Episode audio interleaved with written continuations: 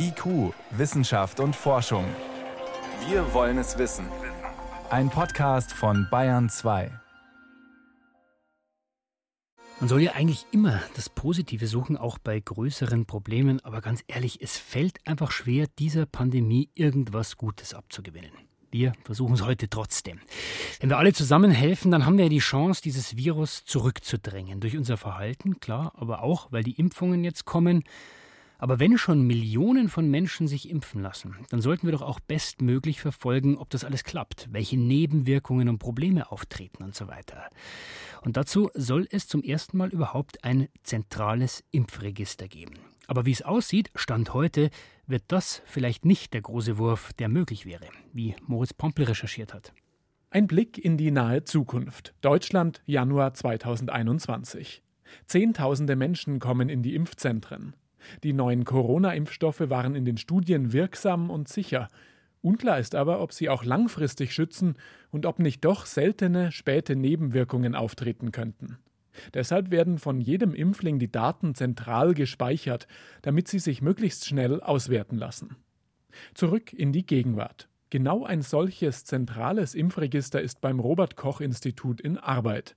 Das Bundesgesundheitsministerium will darin Alter, Geschlecht und Postleitzahl der geimpften Personen speichern, außerdem das Datum und den Impfstoff.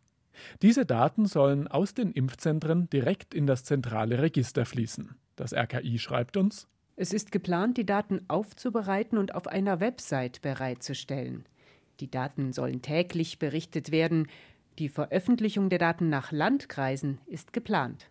So kann auch geschaut werden, wo sich besonders wenig Menschen impfen lassen und wo vielleicht noch mehr Werbung für die Impfung her muss.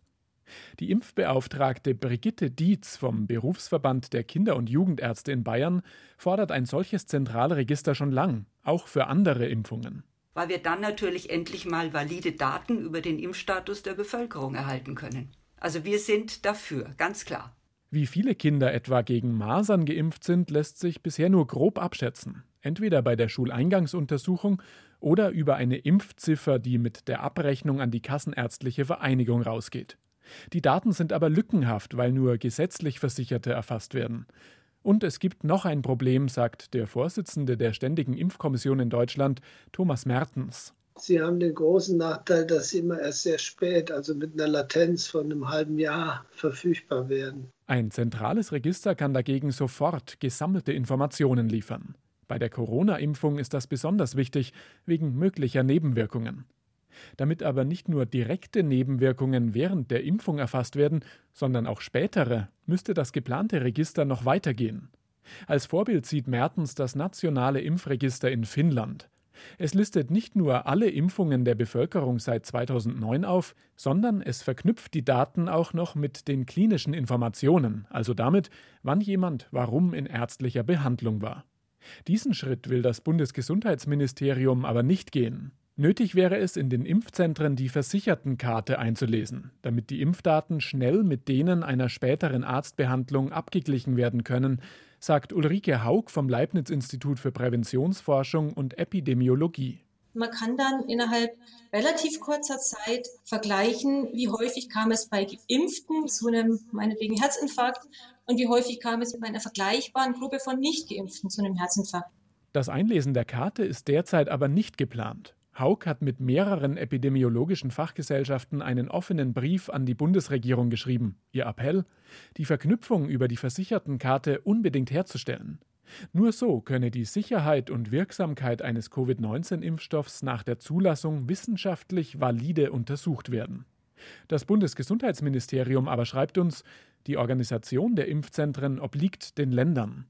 Wenn nicht nachgebessert wird, könnte das zentrale Impfregister gut gemeint, aber schlecht gemacht sein. Was leistet das geplante Impfregister Stand jetzt weniger als möglich wäre? Moritz Pompel hat uns auf den aktuellen Stand gebracht.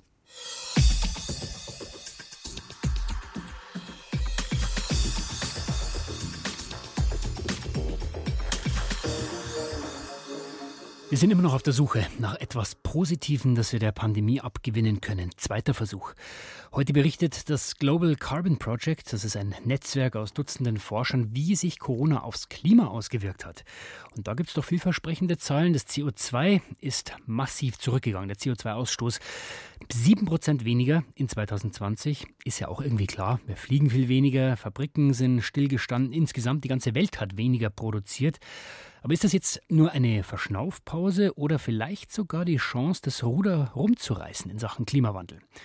Das konnte ich vor der Sendung Julia Pongratz fragen, Professorin am Lehrstuhl für physische Geographie und Landnutzungssysteme an der Ludwig-Maximilians-Universität in München. Sie hat an diesem Bericht des Global Carbon Projects mitgeschrieben. Erste Frage, dass wir weniger CO2 ausstoßen, das war wahrscheinlich. Was hat Sie trotzdem an diesen Zahlen überrascht?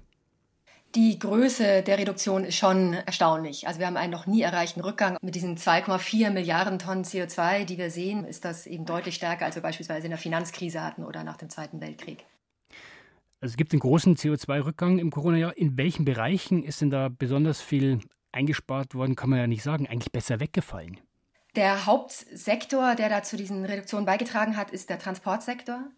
Der ist auch global vor Corona also relativ wichtig, ist einer der größeren Sektoren mit ungefähr 21 Prozent trägt er zu den globalen Emissionen bei. Und auf dem Höhepunkt der Covid-Lockdowns war das in den betroffenen Ländern dann auf die Hälfte reduziert worden, die Emissionen, die aus diesem Sektor kamen. Geht es da nur ums Fliegen? Nein, da geht es um den Landtransport jetzt konkret. Fliegen war natürlich sehr, sehr stark relativ betroffen. Also die Emissionen aus Flugverkehr sind in den Ländern, die dann betroffen waren, teilweise 75 Prozent runtergegangen. Aber man muss sehen, dass für die globalen Emissionen das weniger Relevanz hat, weil der Flugsektor nur 2,8 Prozent der globalen Emissionen ausmacht. Das heißt, riesiger Rückgang natürlich für die Flugindustrie ganz gravierend. Für die globalen Emissionen war aber der Landverkehr der deutlich dominierende Term. Wenn wir daran überlegen, was jetzt in Deutschland vor allem an Verkehr zurückgegangen ist, versorgt wurden wir alle gut. Aber natürlich, wir sind im Homeoffice geblieben und das hat sich ja auf den Straßen deutlich ausgewirkt. Aber auch die Emissionen von Industrie sind deutlich zurückgegangen und zum gewissen Grad auch aus Stromerzeugung. Dann kommen wir noch mal zu den in Anführungsstrichen Bösewichten, zu den äh, Sektoren, wo sich weniger getan hat. Wo, wo hat sich denn weniger oder gar nichts getan? Nicht erstaunlicherweise hat sich im Gebäudesektor wenig getan. Wir, ähm, da gibt es keinen klaren Trend. Natürlich, wir sind mehr zu Hause geblieben. Das war nicht zu erwarten, dass ähm, da die Emissionen runtergehen. Und was man auch ganz klar sagen muss, ähm, die fossilen Emissionen sind der ähm, größere Part in den von Menschen verursachten CO2-Emissionen. Aber der andere große Spieler sind die Landnutzungsemissionen. Und da sehen wir nicht, dass die ähm, signifikant abnehmen. Also die Landwirtschaft. Die, ja, also Emissionen aus Landnutzungsänderung. Also dazu gehört beispielsweise Entwaldung für Landwirtschaft. Und 2019 war da ein sehr außergewöhnliches Jahr. Da ähm, wurde im Amazonas sehr stark abgeholzt. Gleichzeitig war es enorm trocken in Indonesien, sodass die Emissionen dort hochgegangen waren aus Entwaldung, aus Torfbränden. Und ähm, diese letzte Anomalie, das mit Indonesien, das hat sich wieder zurückgefahren, nachdem dort die äh, Regensaison einsetzte. Also die Emissionen sind jetzt 2020 nicht mehr so stark. Aber die Entwaldung Amazonas geht weiter. Nur mal um die Dimension zu verstehen. Sagen wir mal, wir kriegen es hin, jetzt wirklich jedes Jahr so viel CO2 runterzufahren wie 2020. Würde das ausreichen, um die Pariser Klimaziele zu erreichen? Wir müssten jedes Jahr ein bis zwei Milliarden Tonnen CO2 aus der Atmosphäre entfernen, mindestens ähm, bis 2030. Danach ist das nicht so klar zu sagen, weil es dann auch davon abhängt, wie sehr es uns gelingt, bis dahin aktiv CO2 aus der Atmosphäre zu entfernen über die sogenannten Negativemissionstechnologien.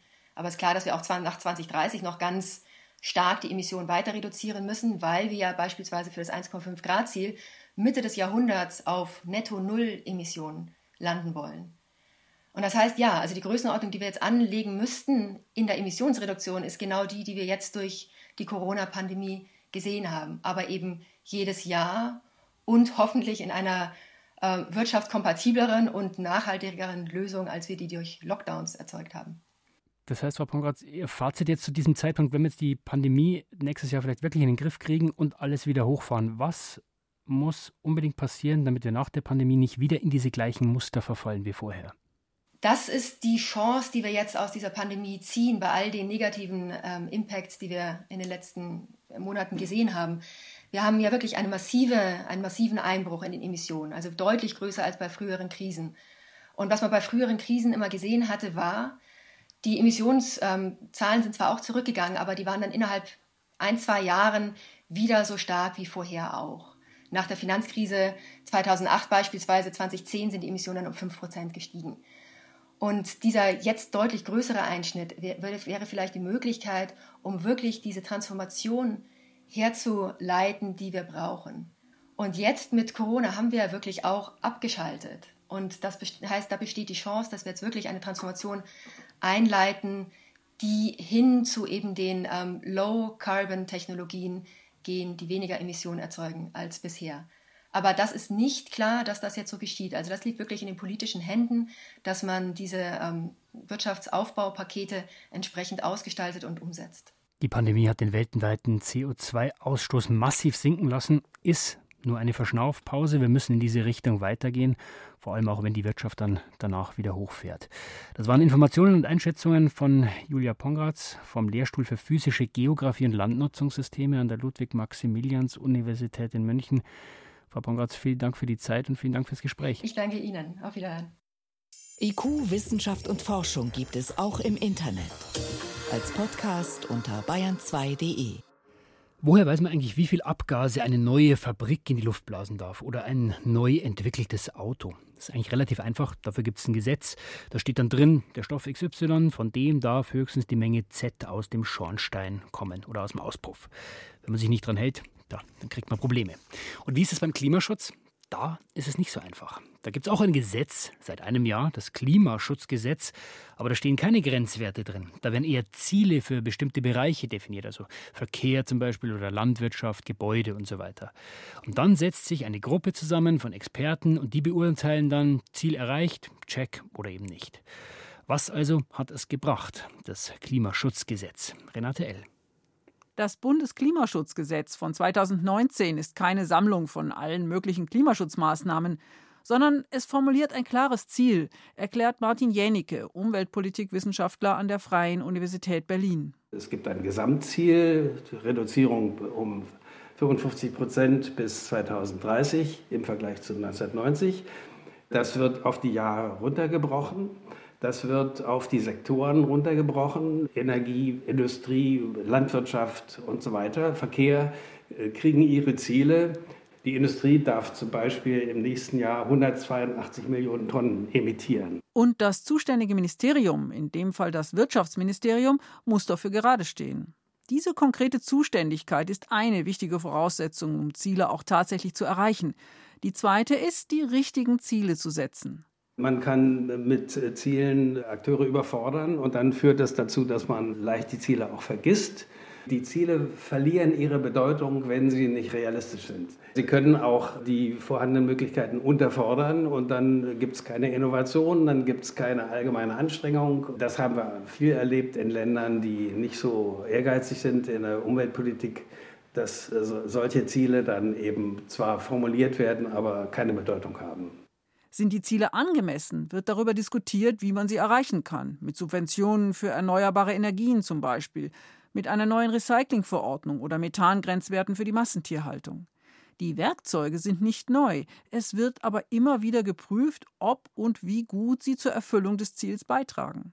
Zum Beispiel vom unabhängigen Expertenrat, eine weitere Besonderheit des Gesetzes. Fünf Fachleute aus Wirtschafts-, Energie- und Klimaforschung prüfen, ob die einzelnen Sektoren ihre Verpflichtungen erfüllen. Mit ihrer Arbeit können sie aber erst im März beginnen, wenn das Umweltbundesamt die Zahlen für 2020 vorlegt. Die sehen zwar auf den ersten Blick sehr konkret aus, aber es gibt noch einiges zu beraten, sagt die Klimaforscherin Brigitte Knopf vom Berliner Forschungsinstitut MCC. Sie ist Mitglied im Expertenrat. War das Jahr besonders kalt oder besonders heiß? Oder ist Corona als Effekt dazugekommen? Und dann geht es eben darum, diese Zahlen eben auch zu interpretieren und dann in den Kontext zu setzen und dann zu gucken, kann man jetzt wirklich sagen, dass die Sektorziele eingehalten wurden und sind wir damit auf Kurs? Bis Mitte April legt der Expertenrat ein Gutachten vor und wenn dann ein Sektor nicht auf Kurs ist, muss das zuständige Ministerium innerhalb von drei Monaten ein Sofortprogramm aufstellen. Wir werden das dann auch nochmal bewerten als Expertenrat. Und dann geht es irgendwann in die Umsetzung, sodass dann im nächsten Jahr die Klimaschutzziele eingehalten werden. Ein Gesetz mit Zielen, deren Einhaltung von einem Expertenrat überprüft wird, so etwas gab es noch nie in Deutschland. Und im besten Fall schaffen wir die Faktengrundlage für die Diskussion in den Ministerien und im Klimakabinett und ermöglichen dadurch eine Versachlichung der Debatte. Wichtig auch, da es um ein Ziel in zehn Jahren geht, das Klimaschutzgesetz ist ein dynamisches Gesetz. Dieser Ansatz lebt davon, dass man im Zeitverlauf dazu lernt bei der Verwirklichung von Zielen. Ne? Dass es Innovationen gibt, dass es Lernprozesse gibt, die dazu führen, dass man Ziele nachsteuern kann, zum Beispiel ehrgeiziger machen kann, aber auch natürlich, dass wenn ein Ziel nicht erreicht wird, man nachsteuert bei den Instrumenten und guckt, welches bessere Instrument kann ich einsetzen. Das ist ein sehr flexibler, lernoffener Ansatz. Die Werkzeuge können also regelmäßig nachgeschärft werden, etwa wenn die EU neue Ziele setzt oder wenn sich zeigt, da geht noch mehr. Diese Dynamik und der Expertenrat sind die zwei Innovationen beim Bundesklimaschutzgesetz. Wie sie sich bewähren, wird sich erst in einigen Jahren zeigen. Ein Jahr Klimaschutz per Gesetz. Renate L. war das. Es ist 18.21 Uhr. Sie hören Bayern 2. Bayern 2. Wissenschaft schnell erzählt macht heute Priska Straub. Ja. Priska, los geht's mit den Corona-Impfungen. Da mhm. liefern sich ja mehrere Firmen einen Wettbewerb und ein britischer Impfstoffhersteller, der will jetzt kooperieren mit einem ja. russischen. Ja, der britische Partner, das ist AstraZeneca, der hat bereits einen Corona-Impfstoff entwickelt und dafür vergangene Woche ja schon jede Menge negative Schlagzeilen kassiert. Warum? Also da gab es viele Kritikpunkte. Unter anderem kam bei der Auswertung der klinischen Studien heraus, man hat sich da in wesentlichen Punkten offenbar schlicht und einfach verrechnet. Mhm. Nicht so gut. Allerdings der Vektor-Impfstoff von AstraZeneca hat auch entscheidende Vorteile. Er ist billiger und er muss nicht so stark gekühlt werden wie der mRNA-Impfstoff von BioNTech und Pfizer, der jetzt in Großbritannien Großbritannien verimpft wird. Und AstraZeneca setzt da auf ein älteres, ein erprobtes Verfahren mit dem sogenannten Vektor, deswegen Vektorimpfstoff. Der dient als Transportfahrzeug in die Zelle, dieser Vektor.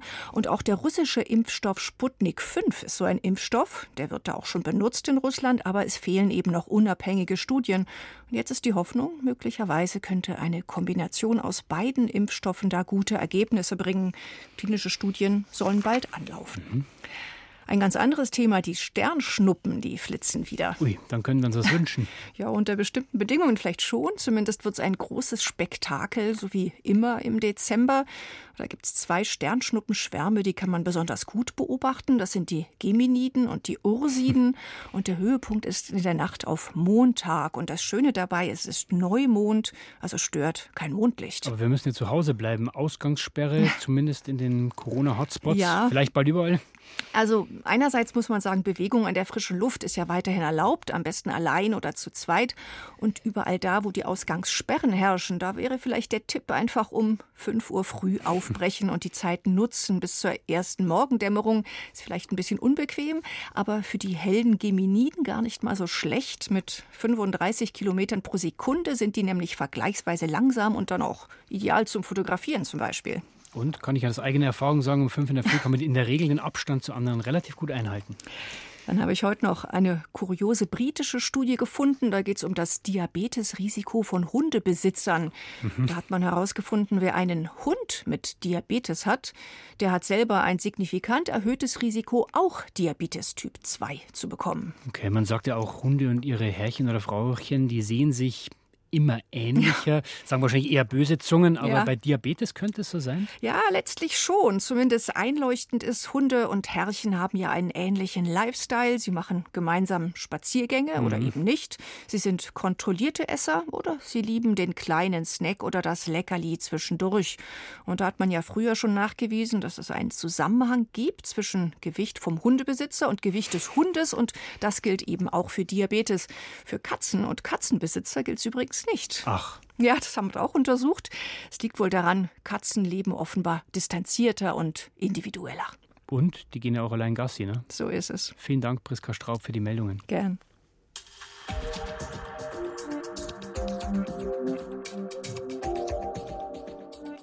Wir sind ja eigentlich gewohnt, dass Wunden relativ schnell heilen. Also wenn man sich schneidet oder wenn man sich aufschürft, Pflaster drauf, ein paar Tage später ist alles wieder okay. Es gibt aber Wunden, die heilen nur sehr langsam oder gar nicht. Das ist nicht nur schmerzhaft für die Betroffenen, sondern eine dauernde Gefahrenquelle für neue Entzündungen und Infektionen. Ein neuer Ansatz, diese chronischen Wunden, denen Herr zu werden, sind spezielle Wundauflagen, und zwar solche, die biologisch abbaubar sind. Rebecca Markthaler berichtet. Wenn unser Körper eine Wunde heilt, dann bildet er als allererstes Schorf, also diese rötlich-braune Kruste. Manchmal aber funktioniert das nicht. Genau da möchte Dorothea Brüggemann von der Universität Bremen nachhelfen. Mit Schorf aus der Tube quasi.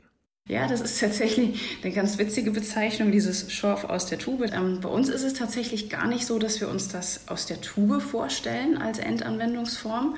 Wir denken eher, dass wir so eine dünne Lage von einem Gerüst haben. Also wirklich den Schorf eher als ja, so ein kleines Plättchen schon vorbereiten. Das könnte die Wundheilung unterstützen. Vor allem bei älteren Menschen oder Diabetikern heilen Wunden teilweise sehr langsam oder gar nicht. Forscherinnen wie Dorothea Brüggemann wollen den Prozess deswegen von außen unterstützen. Das Protein, um das es sich dreht, ist das sogenannte Fibrinogen. Das haben alle Menschen äh, im Blut und das ist normalerweise ein Bestandteil bei der natürlichen Blutgerinnung. Aus diesem Fibrinogen bildet sich das sogenannte Fibrin, das die Wunde verklebt. Und das konnte Dorothea Brüggemanns Team im Labor künstlich herstellen. Dadurch, dass wir jetzt entdeckt haben, wie man aus diesen Proteinfasern im Labor machen kann, besteht jetzt natürlich so ein bisschen die Idee, dass man dieses Know-how nutzen kann, um vielleicht neue Materialien zu entwickeln, die die Wundheilung unterstützen. Der große Vorteil, wenn der Körper das biologische Pflaster verstoffwechseln kann, müsste man die Wundauflage nicht entfernen. Das hilft beim Heilungsprozess. Noch ist das Bremer Konzept Grundlagenforschung. Bis es bei den Patienten ankommt, werden noch viele Jahre vergehen. Doch die Idee der Forscher ist etwas, das in der Wundheilung dringend benötigt wird, sagt Eva Stürmer. Sie forscht an der Uniklinik Hamburg-Eppendorf an der Wundheilung. Der Mehrwert ist auf jeden Fall, dass es ein sehr biologisches Produkt ist, auch wenn es im Labor konstruiert werden ist, und dass es abbaubar ist. Wenn es wirklich im Labor konstruiert werden kann, dann sollte das Endprodukt auch nicht hochpreisig sein. Und damit hätte es dann natürlich auch auf dem Markt einen Stellenwert. Denn die Ressourcen im Gesundheitssystem, wenn es um chronische Wunden geht, sind vergleichsweise knapp. Auch andere Forschungsgruppen arbeiten an Wundauflagen, die biologisch abbaubar sind. Beispielsweise auf der Basis von Fischhaut Schafsmagen oder Spinnenseide. Eva Stürmer zum Beispiel sieht viel Potenzial in Wundauflagen aus der Seide von Seidenraupen und forscht selbst daran. Da sind wir schon etwas weiter als die Kollegen aus Bremen denn wir haben es schon erreicht, dass wir diese Seitenmatrix wie ein, ja, ich sag mal, wie ein Anzug stricken können. Und aus dieser Seide können wir also Schwämme erzeugen, Membranen erzeugen, watteartige Auflagen, dass wir auch tiefere Wundhöhlen auffüllen können. In ungefähr zwei Jahren könnten diese Auflagen auch tatsächlich in Kliniken eingesetzt werden. Damit könnten sie einen wichtigen Beitrag dazu leisten, chronische Wunden bei der Heilung zu unterstützen. Denn schätzungsweise leiden rund ein bis zwei Millionen Menschen in Deutschland an Wunden, die schlecht heilen. Im schlimmsten Fall kann das dazu führen, dass die betroffenen Körperteile amputiert werden müssen. Egal ob körpereigene Proteine, Fischhaut oder Spinnenseide, biologisch abbaubare Wundauflagen könnten ihnen helfen. Pflaster aus der Tube, biologisch abbaubar. Ein Beitrag von Rebecca Markthaler war das. Und das war es auch soweit vom IQ-Team für heute. Am Mikrofon war Stefan Geier.